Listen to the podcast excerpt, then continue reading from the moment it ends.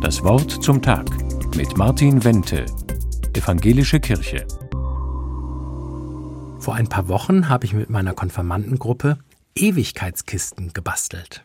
Ewigkeitskisten, das sind Schuhkartons, in die die Jugendlichen ihre eigenen Vorstellungen der Ewigkeit hineinbasteln.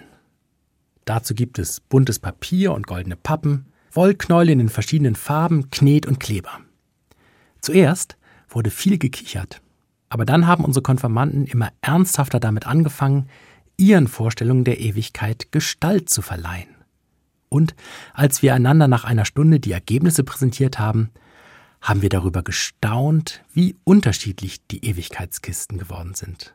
Aber eins hatten sie alle gemeinsam. Die Ewigkeit ist wunderschön. Eine Kiste glänzt vor lauter Goldpapier. Nicht nur der Boden des Schuhkartons, sondern auch die Wände sind ganz golden ausgestaltet.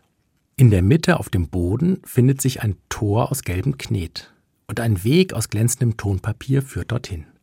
Eine Jugendliche sagt, wir haben gehört, dass wir wie in ein helles Licht hineingehen, wenn wir sterben, so als ob Gottes Herrlichkeit überall ist.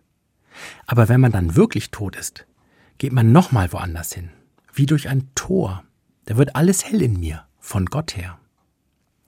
Eine andere Kiste hat einen ganz anderen Ansatz. Sie zeigt nicht den Himmel, sondern die Erde. Dazu teilt sie den Boden des Schuhkartons in vier Bereiche. Berge sind dort zu sehen und das Meer, ein kleiner Wald und ein Haus. Und ein Weg, der alle vier Bereiche miteinander verbindet. Das sind die Lieblingsorte des Toten, sagt eine Jugendliche. Vielleicht ist die Ewigkeit ja eher eine Art von Reise. Man begibt sich nochmal an die Orte, die einem besonders wichtig waren und entdeckt die Lieblingsorte von anderen Menschen. Ich mag die Idee dieser Kiste, dass die Ewigkeit für uns nicht nur ein fester Ort bei Gott ist, nicht nur helles Licht im Himmel und Goldglanz, sondern dass ich in der Ewigkeit in Bewegung bin. Dadurch bekommt auch mein jetziges Leben mehr Gewicht. Es ist, als ob der Goldglanz der Ewigkeit bereits hier manchmal aufleuchtet. In einer schönen Situation, bei einer wunderbaren Begegnung mit einem anderen Menschen. Und auch dann, wenn ich traurig bin über den Tod eines Menschen. Vielleicht ist dieser Tote heute an seinem Lieblingsort?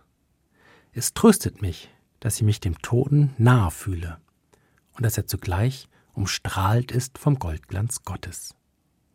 Pfarrer Martin Wendt aus Ludwigsburg von der Evangelischen Kirche.